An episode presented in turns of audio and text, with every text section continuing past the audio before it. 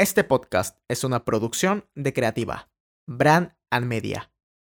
Hola, ¿cómo están? Mi nombre es Santiago Takunan y esto es Kilka Podcast en su tercera temporada. Hemos entrevistado a Dino León Fernández, un historiador especialista en el siglo XVI.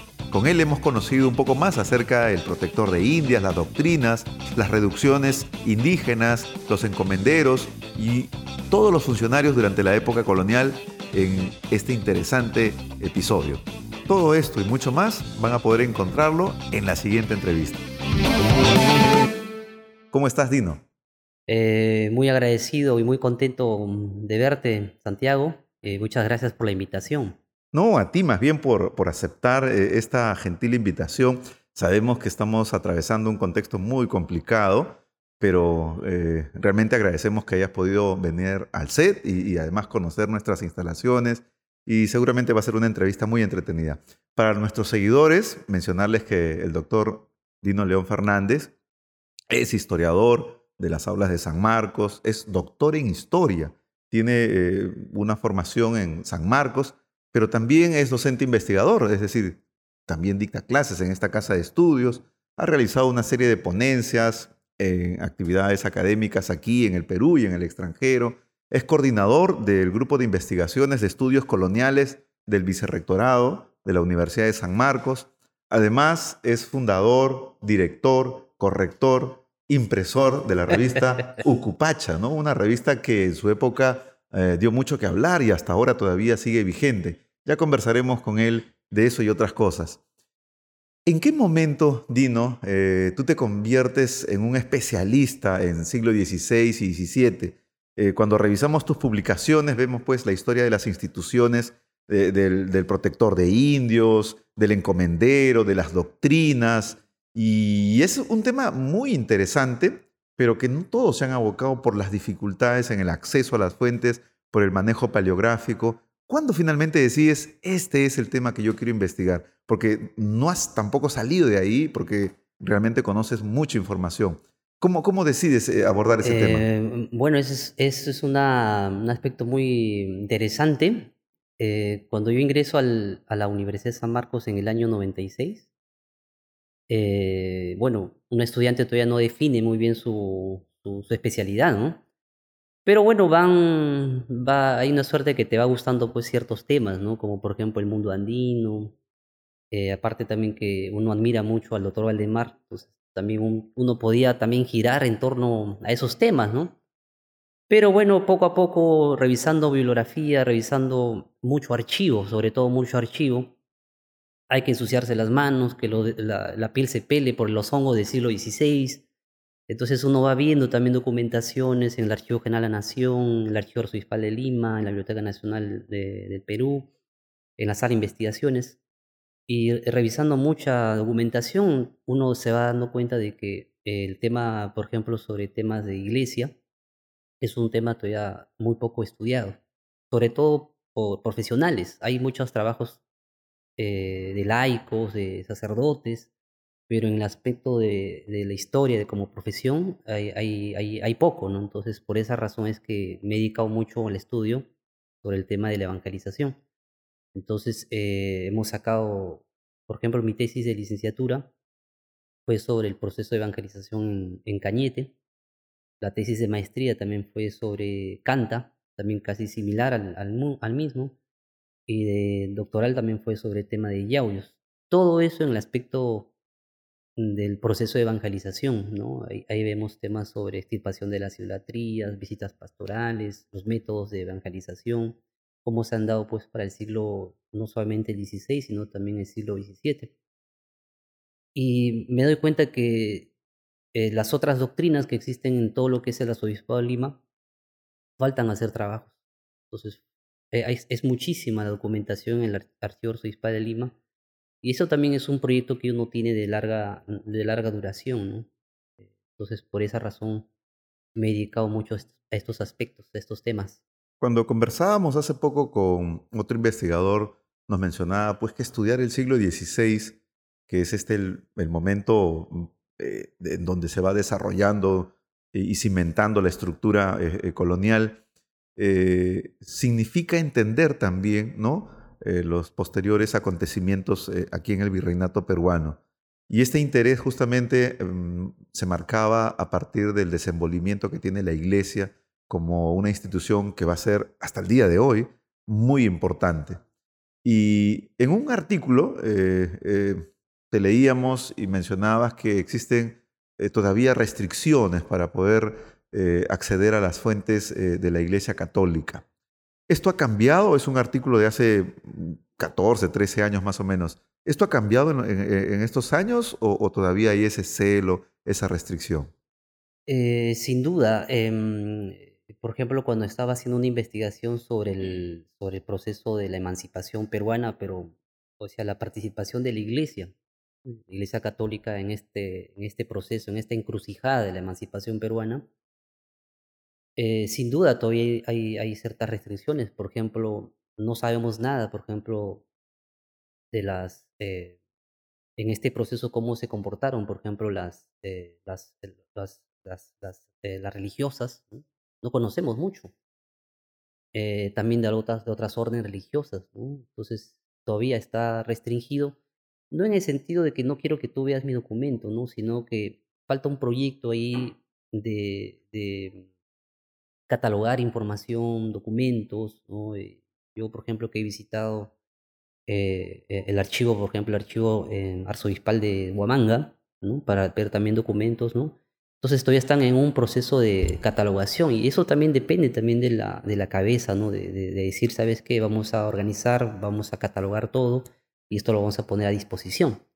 Pero sin duda todavía eh, en el aspecto de la iglesia todavía hay, hay, hay, hay mucho por resolver, ¿no? Sabemos que el archivo arzobispal de Lima tenemos documentación que ya está catalogada, pero de las otras órdenes religiosas que ha tenido el Perú y que tiene todavía hasta el día de hoy, eso todavía falta, ¿no? Melesio, por ejemplo, está haciendo un catálogo del, del archivo de los dominicos, que es muy importante. El archivo eh, franciscano también que está en el centro Lima también ha, pasado por un proceso de catalogación, pero se ha detenido y no hay un, no hay un, no hay, no hay un catálogo publicado todavía hasta el día de hoy. Entonces eh, eh, hay, hay todavía ciertas restricciones para, para nosotros que somos investigadores. No, nosotros no queremos hablar mal de la institución, al contrario, queremos sacar una parte de la historia, porque es también parte de la historia peruana, ¿no? Entonces es, es importantísimo también saber el tema eh, de la iglesia peruana, ¿no? La iglesia católica. Si uno quiere describirte eh, académicamente, podríamos decir dos cosas, ¿no? Eh, que eres un historiador que tiene el grado de doctor, de, pronto, con no si, si, de menor edad, pero al menos uno de los de menor edad, y eso realmente es interesante. Y en segundo lugar, que eres discípulo de Valdemar Espinosa. En esta cercanía, en esta amistad que tienes con el maestro Valdemar, ¿Qué técnicas, qué secretos, qué, te ha compartido él? Porque eh, es lo que finalmente hace un maestro, ¿no? Eh, hay quienes han tenido eh, como referentes a, Mati Corena, al profesor Macera, este, al mismo Carlos Lazo, y cuando conversamos y los entrevistamos siempre nos cuentan una serie de anécdotas que finalmente están solamente en el recuerdo, en la memoria y en el corazón. En el caso de Valdemar, eh, ¿qué, podrías tú eh, contarnos eh, acerca de esta amistad que tienes con él? Bueno, ahí, tengo, muchas anécdotas con el doctor Valdemar. Es un profesor que yo aprecio mucho, que admiro, y creo que muchos estudiantes de la universidad admiran bastante al doctor Valdemar. Yo conocí al doctor Valdemar en el año 97, y como te decía, en el colegio ya lo conocía por el asunto de sus libros, porque ya tenía el libro Los Incas, había leído mucho ese libro, y ya lo, ya lo conocí. Cuando yo ingresé a San Marcos y lo, y lo conocí pues en persona, para mí ha sido un, eh, una alegría. Es, todo, todo estudiante siempre busca eh, dentro de todos los historiales pues eh, referentes, ¿no? No solamente Valdemar, el profesor también, el profesor Carlos Lazo. Entonces hay muchos profesores en la universidad que, que, que, uno, que uno va mirando, ¿no? Pero a lo largo de la amistad que tengo con el doctor, hemos viajado inclusive a, a, comprar libros, nos hemos ido a comprar libros inclusive a, La Paz, solamente a comprar libros. Eh, ese, eso también es un, es un asunto, un asunto también que yo comparto con él en el tema de los libros. Yo siempre, siempre estamos tratando de comprar libros, con lo que nos alcance, ¿no? Siempre estamos estar al día también las publicaciones. Si no tienes eso, pues la podemos sacar fotocopia. Eh, también hemos ido a Cajamarca a hacer investigaciones sobre el tema de Cajamarca. Entonces, lo que yo rescato mucho del doctor es su, humildad. Por más que sea un doctor muy conocido, eh, eh, siempre es una persona muy humilde. Se porta con las personas de arriba, con los de abajo, de la misma forma. Y eso es muy rescatable y eso también es un buen ejemplo para nosotros. Eh, otra cosa también que siempre se rescata el doctor es, es que el doctor es muy disciplinado, es muy disciplinado. Entonces, eh, es algo, por ejemplo, que, que a veces a mí te me pasa, ¿no? Eh, estás en tu biblioteca y, y, estás leyendo y estás leyendo, leyendo y ya son una de la tarde, dos de la tarde, entonces te llaman a almorzar, a comer, entonces tú sigues ahí. Y, el doctor también tiene eso, y yo creo que también muchos de los historiadores también tenemos ese tipo de, de comportamiento, ¿no? Somos incomprendidos en sí, realidad. entonces este, e, el doctor es así, ¿no? Yo que a veces cuando lo llamaba a su casa, me decían, eh, yo sé pues en qué momento está el doctor en su biblioteca y en qué momento está un poco para conversar, ¿no? Entonces si usted lo llama a las cuatro no te va a atender porque está, está, en su, está leyendo, ¿no? pero si es a partir de las 7, 8 ya el doctor está pues cerca y puedes conversar, ¿no? Y eso también a uno le pasa, eso también a uno le pasa, entonces eh, son cosas que uno va, va rescatando, va compartiendo cosas, ¿no? Que también a ti te, te gusta, te apasiona, te llama mucho la atención. Entonces ver a un maestro también que, que, que hace también las mismas cosas que uno, entonces ahí hay un, hay un, un, un asunto que uno, uno encuentra pues ciertos puntos de, de, de amistad, ciertos puntos de, admiración, ¿no? Entonces yo al doctor Valdemar siempre lo tengo un tremendo aprecio, un cariño. Y, bueno, pues esperemos que, que, el doctor también tenga, tenga las mismas referencias sobre mí, ¿no? No, seguro que sí. Cuando uno va tenido la oportunidad de ir con varios amigos a su casa a comprarle libros, porque él, de alguna otra manera los promociona en alguna librería, pero también tiene un, porque él decía, ¿no? A mí me pagan en libros, decía, ¿no? Entonces tengo que vender los libros. Entonces íbamos a comprarle. Y siempre las veces que hemos ido, siempre nos ha recibido, nunca nos ha dicho, vengan otro día, estoy ocupado, ni nada por el estilo. E incluso cuando no hemos ido a, comprarle libros, solamente para visitarlo, saludarlo, eh, también nos abría la puerta de su casa, ¿no? Incluso recuerdo mucho este, a su esposa, ¿no? que, era muy gentil, que, nos trataba, eh, nos decía, pues ustedes han sido este, eh, alumnos de, Valdemar, así que pasen, por favor. No sé, nos trataba, pero en realidad con una familiaridad que nosotros nos quedábamos sorprendidos. Decía, pero nunca hemos eh, tratado con la señora, nunca la hemos conocido y nos recibe tan cordialmente, la verdad que nos deja una muy grata impresión. Y, y bueno, en el caso de Valdemar, me imagino que tienes varias anécdotas con él, ¿no? En, la facultad. Eh, yo, yo tengo una que, que me sirvió de lección eh, cuando normalmente él dictaba en el integrado, cerraba la puerta a las 8 en punto. Él no daba ni, ni, unos segundos adicionales de tolerancia, ¿no?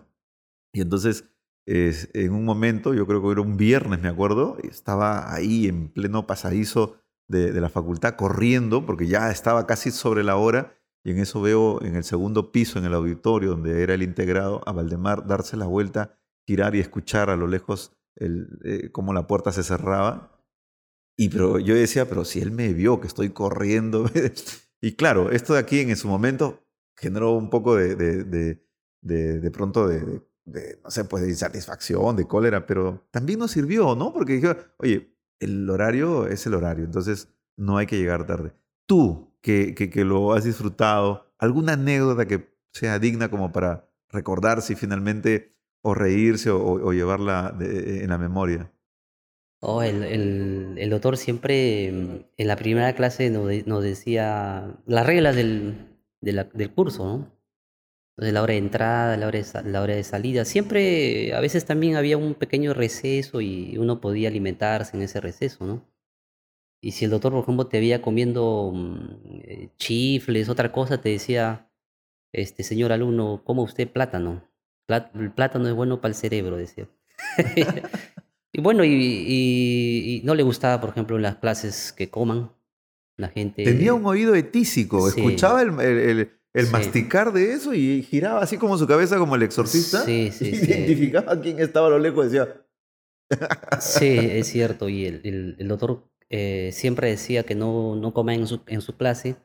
Y si escuchaba algunas murmuraciones y que estaban a, a lo lejos, y el doctor lo escuchaba y decía, señor alumno, usted eh, retire, se está perturbando el, el- salón, ¿no? Eh, esas cosas, ¿no? Esas anécdotas que el doctor siempre en clase, pero cuando el doctor hacía sus, sus sesiones, ¿no? Hablaba, por ejemplo, sobre los incas, algo, algo que llamaba mucho la atención, contaba eh, mitos.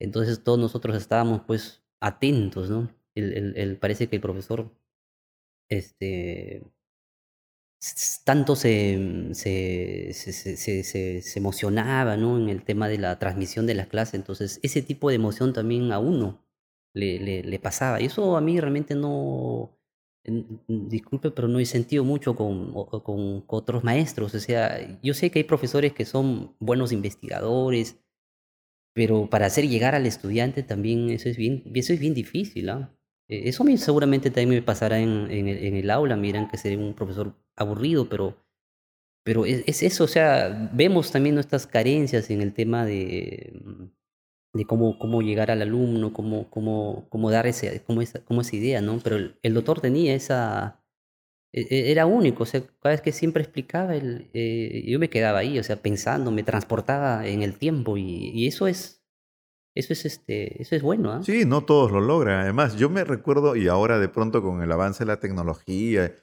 eh, un audiolibro, yo lo podría comparar al profesor Valdemar, porque e- era escucharlo en una narrativa casi como si estuviese en medio, ah, teniendo a Pizarro por un lado, a Atahualpa por el otro, y al costado el séquito de, de- los soldados españoles, y él narraba, como decía, ¿no? Y había un aire, un viento que corría, ¿no? Y el caballo relinchaba, y entonces uno como diciendo, Sí. "Wow, qué- qué- qué- Esta es una cosa pero impresionante. Claro que algunos de pronto consideraban también, y esa es parte de una crítica historiográfica, que eh, eh, exageraba en algunos, en algunos detalles, pero, pero es parte de una metodología en, en un curso integrado que tenías cerca de, de 100 personas en un auditorio, eh, dos veces por semana, dos horas de clase.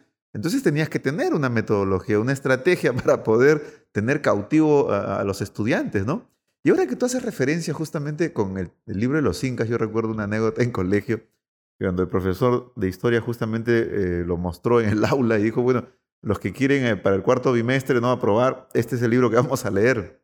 Y todos miraban el libro así con cierta sorpresa porque tenía pues más o menos 400 páginas, ¿no? Eh, en este formato que nosotros eh, conocemos de la historia de los incas. Y todo el mundo era pues diciendo, no, no la hacemos, ¿no? Pero claro, eh, finalmente eh, algunos eh, hicieron el esfuerzo y otros también este, sacaban provechos para hacer resúmenes y poder venderlos, que era parte de, una estrategia seguramente para seguir adquiriendo el hábito de lectura. Cuando tú llegas a San Marcos, llegas en un momento en donde San Marcos está tomada por el ejército, hay una intervención militar. Y algo que recordarás seguramente eran pues estas famosas este, requisas o constantemente ahí estos eh, círculos de seguridad que te revisaban pues prácticamente el alma, ¿no? Porque había que ingresar ahí sí, con, un cuaderno o una hoja o un blog nada más. ¿Cuántas de estas veces eh, em, tú has podido eh, experimentar esta situación en San Marcos? Bueno, em, e- e- en el año 96 sí, pues estaba ya intervenida la universidad y siempre que nosotros ingresábamos por las puertas, eh, los vigilantes, que eran los militares en esos, en esos tiempos, te requisaban, te, re- te revisaban todo, todo, todo. Y hasta a veces uno ya creía que ya había perdido la dignidad. Entonces, este, eh, inclusive este, pasaban por las aulas, ¿no? Y eso también perturbaba, o sea, daba, daba miedo porque no estaban pues sin armas, sino venían con armas, ¿no? Entonces pasaban por toda la, por la aula 6, 7, 8, toda esta parte, entonces siempre estaban viendo por las ventanas. Entonces, eh, uno es cachimbo, ¿no? Uno recién está ingresando a la universidad y ver militares con, armamento y encima en la Facultad de Economía, Derecho, que están ahí en el techo como francotiradores, claro que eso te va, te va a dar miedo, ¿no? O sea, no es que... Claro que te da miedo, ¿no? Inclusive cuando tú ibas al comedor, los militares eran los que cocinaban. Ellos eran los que hacían el- la comida y nosotros comíamos de eso. O sea, todo el mundo decía, pues, este, le, están poniendo pólvora, le están poniendo tal cosa, pero bueno, siempre nos alimentábamos del, del comedor, ¿no? Ah, esas famosas interminables colas que hacíamos, ¿no? Sí, sí, sí. Y, y, pero, pero bueno, yo por eso decía que eh, relativamente hemos estudiado en esos años eh, mejor, relativamente, ¿no? con ese tipo de excepciones que te cuento.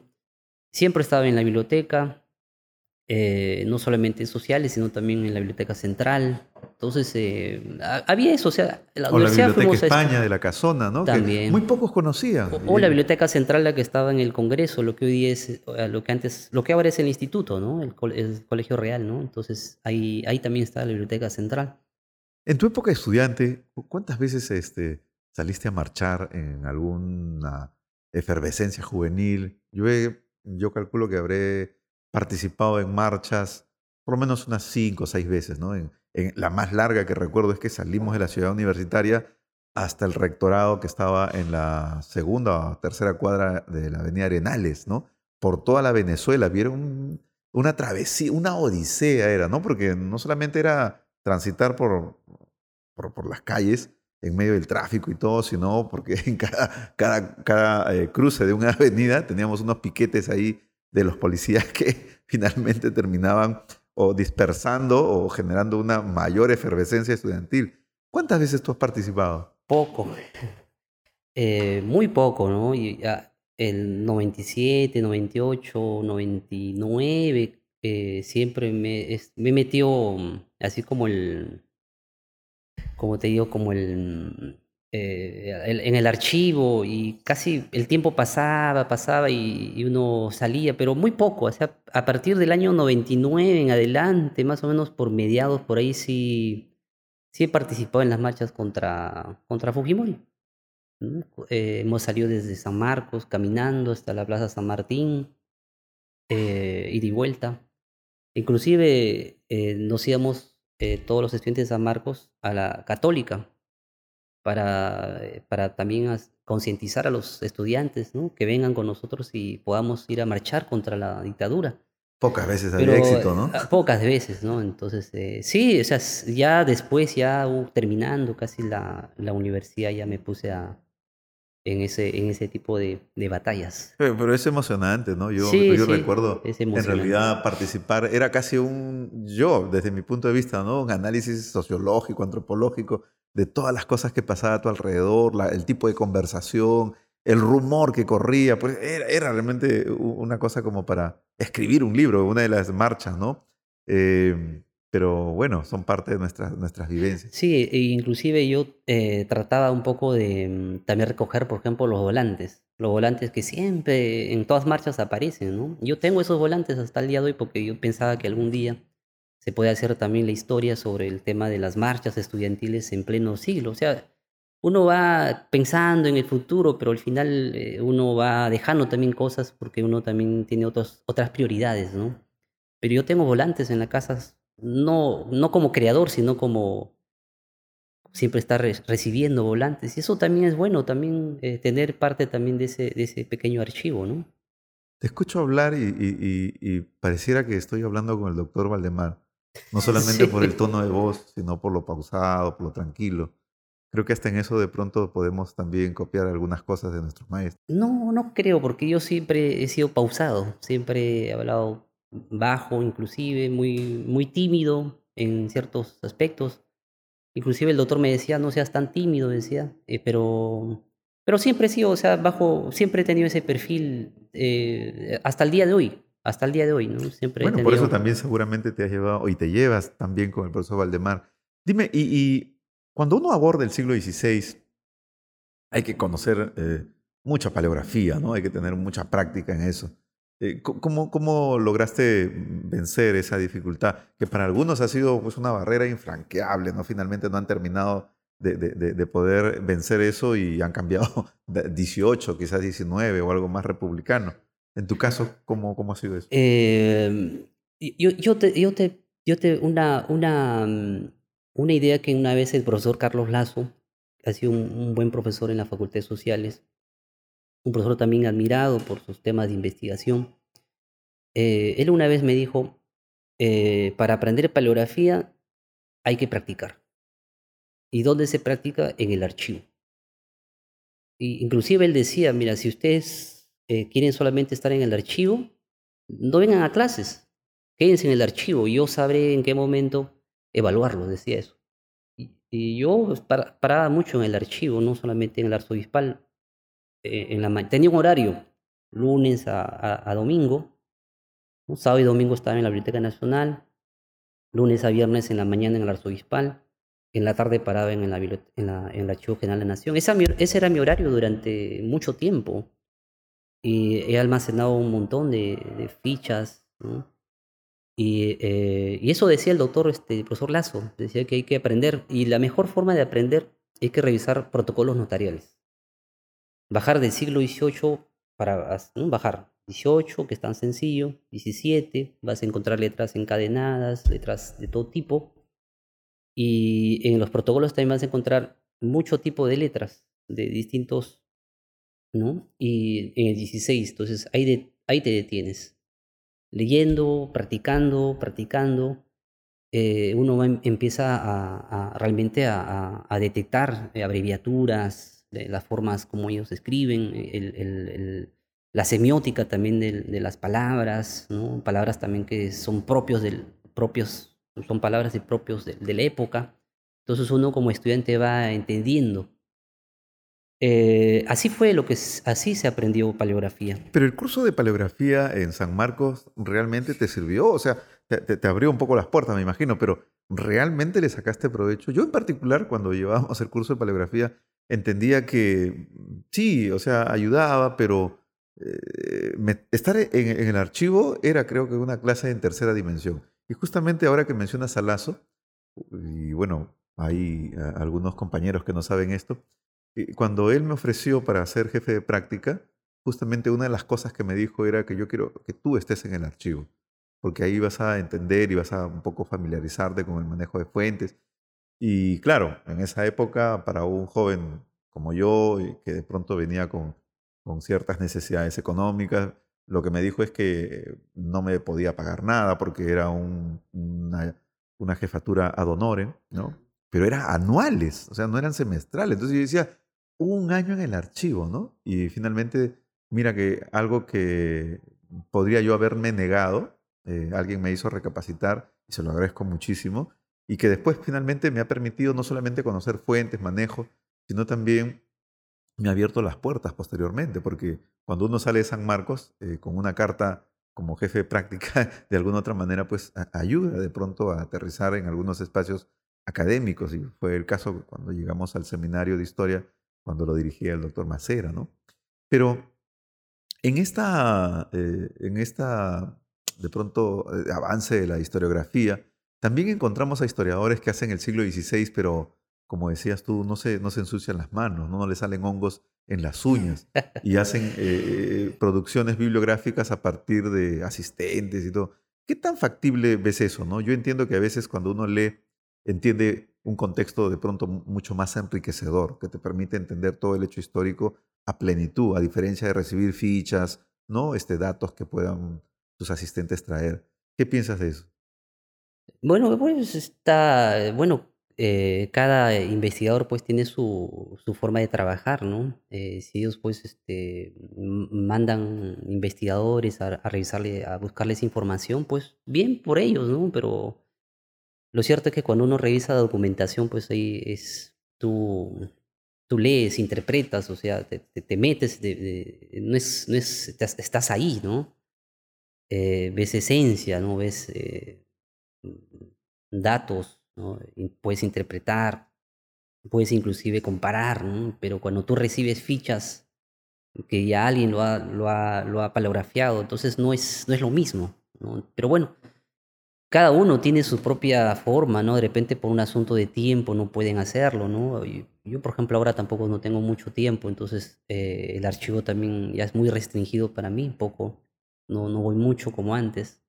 Hay una familia también que hay que hay que estar también con ellos, ¿no? Entonces, ese también es otra prioridad y bueno, lo poco que uno tiene también uno va eh, visitando el archivo, ¿no? Sería para mí más em, sencillo gastar, mandar investigadores y que me traigan fichas y se podía avanzar rápido.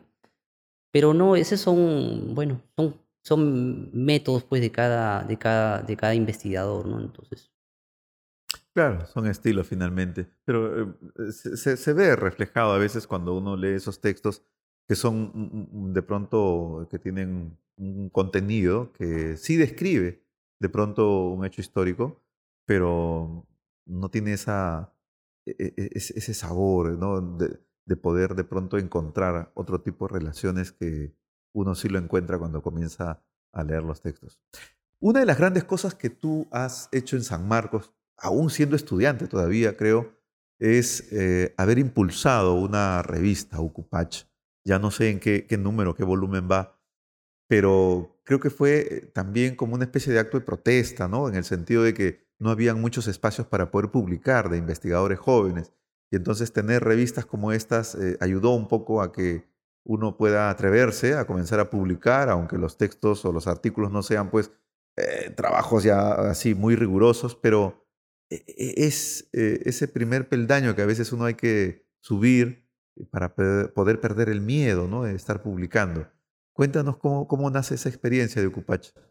Eh, bueno, a lo largo de las visitas que uno hace al, al archivo, ¿no? Y los archivos también tienen algunas revistas y a veces se restringen muy poco, se restringen a los estudiantes.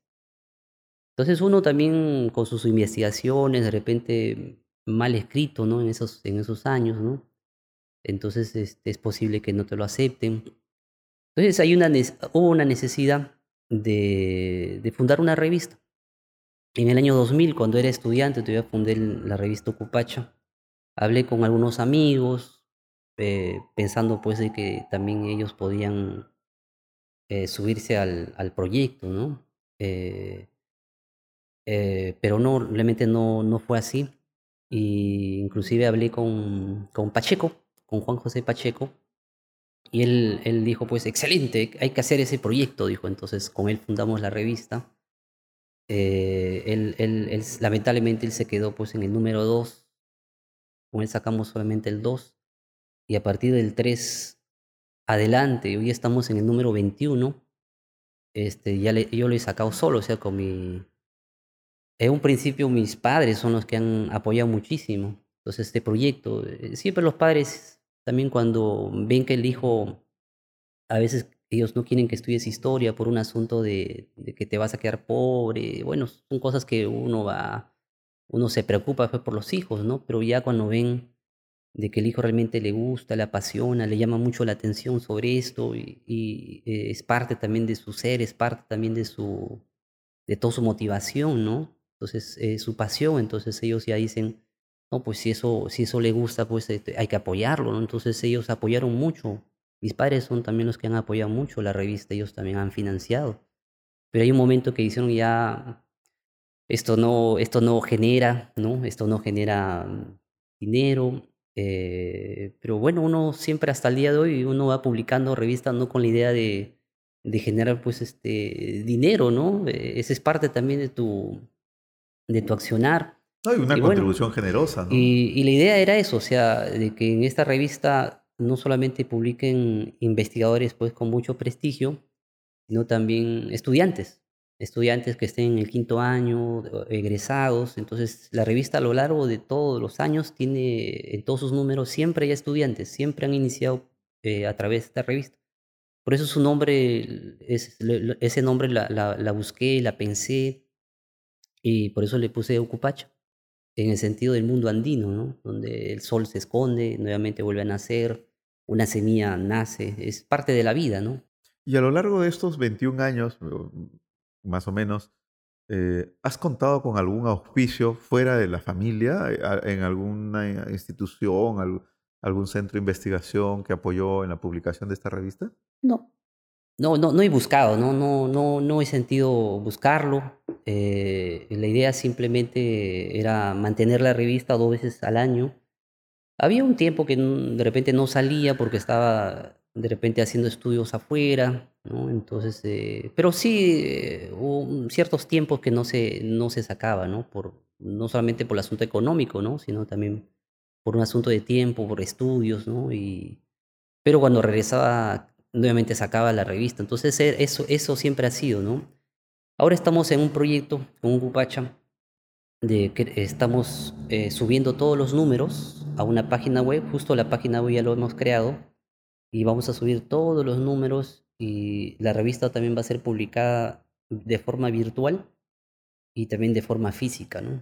Entonces, adaptándose a los nuevos tiempos, a los nuevos formatos. Sí, eso es cierto. Entonces hay un grupo también que, que, que, han sido convocados para que puedan ayudar muchísimo. Entonces el, el grupo trabaja mucho con esto de, de, estar digitalizando los números y subir a la web, ¿no? Entonces, Pero eso, también, creo que te ha, este, te ha generado a ti una disciplina, ¿no? En el sentido de que tenías que publicar en cada revista mínimo un artículo tuyo, ¿no? Entonces esto es como una autoexigencia y en realidad ha, servido como para poder tener pues eh, la necesidad de agendar, ¿no? Un artículo para la revista que era también una forma de, poder exteriorizar la formación ¿no? que, tienes como historiador.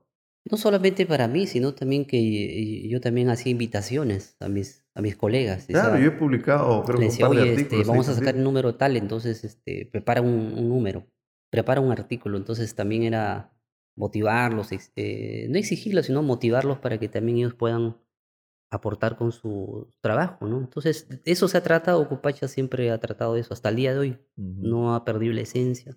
No, no, no veo que ha perdido la, la, esencia, ¿no? Y seguiremos sacando Ocupacha hasta que este, se, se acaben las fuerzas, ¿no? no nos alegra muchísimo eso. Nosotros, eh, cuando hacemos una revisión de mm, alguno de tus proyectos y, y bibliografía, vemos que hay algunos trabajos compartidos en coautorías, ¿no? O proyectos de investigación que tienes a, otro historiador junto, junto a ti. Em, esto de aquí eh, es una manera de, agradecer también parte del apoyo, porque yo recuerdo cuando Lazo mencionaba, por ejemplo, y en alguna clase renegaba, decía, ay, profesor, pero ¿por qué? ¿Qué pasa? ¿Por qué está renegando? No, es que tengo que poner en este proyecto de investigación a tal persona, ¿no? Para no herir susceptibilidades. Y decía, pero ¿cuál es el problema, no? Es que no, no escribe nada, pues me dice, y tengo que ponerlo porque tiene que estar ahí, son sus puntos, sus créditos que, que, la universidad le exige, ¿no? Y nosotros nos matábamos de risa porque decía, profesor tan, tan exigente, a veces cayendo en esas cosas, pero entendía pues que también había una manera de poder mantener ahí eh, una, una cierta armonía dentro del espacio de San Marcos. Pero lo decía abiertamente, con la sinceridad que siempre lo ha caracterizado, eh, no es tu caso, me imagino, ¿no? Bueno, es, eh, bueno, cuando uno empieza en la universidad, porque yo ingresé a, San Marcos para enseñar el año 2011, o sea, estamos, estuvo muy poco tiempo, ¿no? Y siempre ha habido estos proyectos, es cierto, pero mm, eh, hay profesores también que tienen otros proyectos y es también bien complicado este, buscar miembros para ser integrantes de un proyecto, ¿no? Y bueno, cuando ya se encuentra pues a los profesores se hace un actividades, ¿no? Por ejemplo, este, el profesor digo, profesor, usted se dedica, por ejemplo, al tema de la, de la, evaluar, por ejemplo, el tema de la redacción, o de repente en el tema de la bibliografía. Entonces siempre se da tareas, ¿no? De acuerdo al, tiempo también que, que, el profesor tiene, ¿no? Y, y viceversa también. Entonces, si el profesor también tiene un proyecto que lo ha trabajado, entonces uno va evaluando de esa forma, ¿no? La bibliografía, o también de repente aumentando un documento o cierta bibliografía para poder eso que sea consistente ese, ese estudio. Entonces era viceversa. No, yo no he tenido esa... Es cierto, yo, yo he escuchado eh, no solamente del profesor Lazo, he escuchado también del profesor Valdemar, eh, de muchos profesores, siempre renegando de ese aspecto, pero eh, en cuestión mío no ha, no ha sucedido, ¿no? Entonces siempre los proyectos eh, felizmente han salido a flote. ¿Cómo llegas a estudiar eh, la, maestría en historia en España, en una universidad que de pronto no está dentro del radar académico, ¿no? Una universidad que tiene un nombre bastante especial, que, histórico en España. ¿Cómo logras este, finalmente terminar en esa universidad? Eh, Eso yo me entero porque a lo largo de, eh, siendo, estudiante también uno mm, ha ido, ha participado también en muchos eventos, ¿no? Por ejemplo, de estudiante también ya había ido a Colombia, ya había ido, ya había ido a La Paz, siendo ponente de mis propias investigaciones sobre temas de estudios este, de evangelización. Y bueno, e- en ese tipo de proyectos, en ese tipo de eventos uno va conociendo gente, uno va conociendo amigos y yo los tengo hasta el día de hoy como amigos. Somos amigos cada vez que yo visito México o cada vez que visito otro país en Colombia o otro país, entonces siempre me encuentro con, con esos amigos de toda la vida. Y ellos son los que te avisan, mira, oye, que hay una beca, pues no te presentas, y eh, eh, yo sé que lo vas a lograr, entonces, este, bueno, dije, pues vamos a presentarnos, ¿no? Y me presenté presentando, presentando un, proyecto sobre, eh, era sobre el tema de las independencias. Y claro, todo el tema de las independencias, pues, en el sentido de, de la participación de la Iglesia Católica en este proceso, ¿no? Que también es un tema poco estudiado. eh, y eso fui, a buscar información, a buscar libros, bibliografía. Y la maestría solamente so- fue sobre temas de independencia. Entonces ahí te enteras mucho sobre cómo, fue el proceso de independencia en México, en Colombia, en Chile, en Panamá. Entonces eh, es, una, e- es un barrido, una radiografía de todo lo que es América. Y, entender también cómo las otras fuerzas también de otros países también están interviniendo en ello. Entonces es todo un proceso larguísimo. Y a mí me, me, ayudó muchísimo entender todo este, este proceso, ¿no? Y bueno, eh, eh, y el tema que yo investigué fue sobre este, sobre este tema, ¿no? Que ya te he mencionado. Ujú. ¿Y, y qué, qué rescatas de, de- de tu estadía allá? Me imagino que aprovechaste también para poder visitar archivos, eh, conocer algunas, eh, algunos repositorios que te han permitido tener una fuente de información que seguramente ahora en pandemia lo debes estar aprovechando, ¿no? Ya que no se puede visitar mucho los archivos. Sí, eh, ah, sí eh, se ha aprovechado, por ejemplo, ir a la Biblioteca Nacional de Madrid, al Archivo General de Indias, y bueno, y a las bibliotecas que existen en las universidades, porque como son universidades del primer mundo, eh, un libro, por ejemplo, que las, las bibliotecas allá están conectadísimas, todas.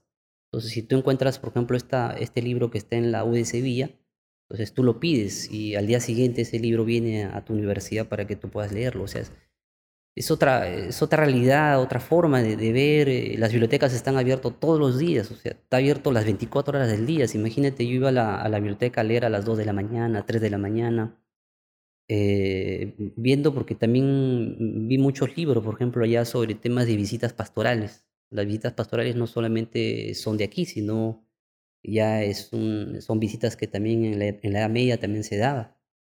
Y es más o menos también casi, casi parecido, entonces muchas publicaciones sobre visitas pastorales, entonces uno tenía que leerlo, ficharlo, tomarle fotografía, entonces aprovechar al, al máximo porque sabías que ya no, yo sabía que ya no iba a regresar. Y eso es, ya no regresé más. Hay un libro que yo he leído con, con mucha este, satisfacción, es acerca justamente de la doctrina de Kant del siglo XVI, XVII, porque bueno, está ubicado en la, en la cuenca del Chillón, eh, Lima Norte, que es un espacio que yo trabajo mucho y que de alguna otra manera me ha permitido conectar ¿no? Eh, un sistema ¿no? Eh, de, control este, indígena en, toda esta parte de Lima. Eh, ¿Este trabajo cómo, cómo surge? ¿Es parte de, un proyecto que, nace también en algún grupo de estudio o forma parte de alguna de tus tesis? Em, como, te decía que cuando yo era estudiante, es- era, eh, visitaba mucho el archivo. Y a veces en la tarde, me acuerdo, en la tarde en el Archivo General Nación, lo veía al, al doctor Loman, siempre revisando documentos, comiendo su chocolate. Entonces, todas esas cosas, pues, uno va, va, va motivando, ¿no? Va motivando, saludando al doctor. eh, y, y bueno, he fichado muchísimo y dentro de esos fichajes, de todo lo que dije, pues son proyectos de vida. Entonces dije, esto lo voy a trabajar para tal tiempo, esto lo voy a trabajar para tal tiempo, esto va a ser para la tesis de licenciatura. Y en el año 2001 yo sustento la tesis de licenciatura eh, sobre Cañete y al año siguiente, 2002, me presento a la maestría de Ciencias de Religión. Ahora la maestría no existe en la universidad. Y, y en esa maestría uno presenta un proyecto para ingresar. Entonces yo armé mi proyecto sobre el tema de, el tema de Canta. Eh, al, al principio era como las visitas pastorales en, en, en la doctrina de Canta, pero a lo largo pues de, de definir, redefinir, ya uno va, y más la asesoría también de, de profesores, uno va definiendo. ¿no? Entonces ese proyecto nació en la maestría de, de ciencias de religión y cosa que recién la pude sustentar eh, después de mi viaje. O sea, esa quedó relegado, quedó relegado porque habían proyectos también eh, pendientes, entonces recién la pude sustentar en el año 2000, me parece que fue 2009 o 2010, no recuerdo muy bien. Eh, la maestría terminé en 2003, o sea, bastante tiempo, ¿no? Mucho tiempo. Eh, entonces esa, ese proyecto nació en la maestría. En la maestría que algo tenía que terminarlo, entonces se, felizmente se terminó y, y felizmente la, la, la, la unidad de posgrado lo pudo, lo pudo publicar, ¿no? Entonces ahí está. Tú estás ahora dictando clases en San Marcos. Eh, ¿cómo, cómo, ¿Cómo está esta relación con el mundo virtual? Bueno, cuesta, pero uno va aprendiendo. Uno, eh, siempre uno también eh, va acomodándose a la realidad, ¿no? Claro, eh, extraña uno a los alumnos, siempre es también bueno conversar con los estudiantes, tomar un café. Y en los cafés también se puede conversar sobre temas de investigación, de archivos. Las mejores clases, ni siquiera clases, pero lo asumíamos como tal, era cuando íbamos a almorzar con el doctor Macera ahí a la calle Capón un almuerzo era una clase. Sí, sí, sí. Eh, y me imagino que las mismas cosas te puede suceder a ti con Valdemar y, y a ti con tus alumnos, ¿no? Sí, eh, entonces se extraña mucho a los estudiantes, ¿no? Pero bueno, uno se va acomodando con este tema de la pandemia y a veces el, el internet es lento, eh, a veces del estudiante también se le va el internet, entra, sale, pero bueno, uno se va acomodando ¿no? y, y bueno, vamos preparando también PPTs, para, para que también la clase sea también dinámico, ¿no? Entonces es todo un proceso que hemos tenido que aprender. En cambio, en una clase de la universidad tú te sientas, hablas con los estudiantes, expones tus clases, el estudiante participa. Entonces es un, una comunicación fluida, ¿no? Pero en cambio en, en, en el Internet tú no sabes si el estudiante está conectado eh, aparece su foto, pero realmente no sabes, ¿no? O una letrita, como decía el profesor Quiroz. sí, sí, no sabes nada. Bueno, eso, eso sucede, ¿no? Vendrán seguramente tiempos eh, mejores en donde de pronto podemos recobrar esta socialización que siempre nos hace bien en, en el sentido de que eh, la conversación nos, nos, nos, evidencia que hay todavía mucho que aportar. Dino, yo feliz que, que nos hayas acompañado en esta entrevista. La verdad que te agradecemos enormemente y esperemos que podamos tener nuevas publicaciones tuyas, nuevas noticias.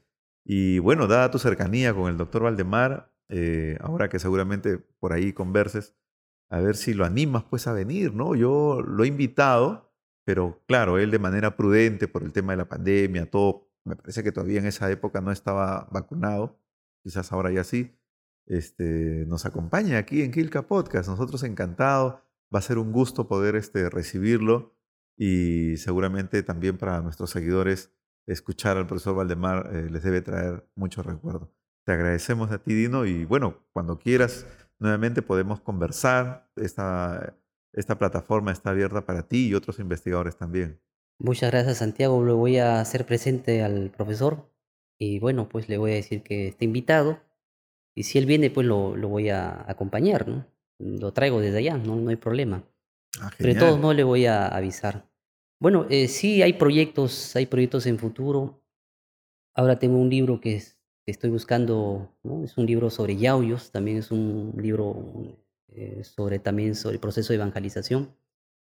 Entonces uno va eh, teniendo proyectos, ¿no? Eh, más adelante trabajaré otra doctrina y, y, bueno, y al final uno va haciendo un mapeo de todas las doctrinas de lo que es el arzobispado de Lima. ¿no? Entonces es un proyecto de larga duración. Y te conviertes en es especialista un ¿ah? de, poco a poco. De evangelización del siglo XVI y XVII. Qué lujo. Vamos, vamos trabajando poco a poco. Entonces, Santiago, muchísimas gracias por la invitación, por tu generosa invitación. Y bueno, ahí estamos pues para la próxima eh, otra, otra ocasión, ¿no? Muchísimas gracias. Genial. A todos nuestros seguidores de Kilka Podcast, Sigan suscribiéndose a nuestras páginas. Vamos a tener más invitados. Nos vemos.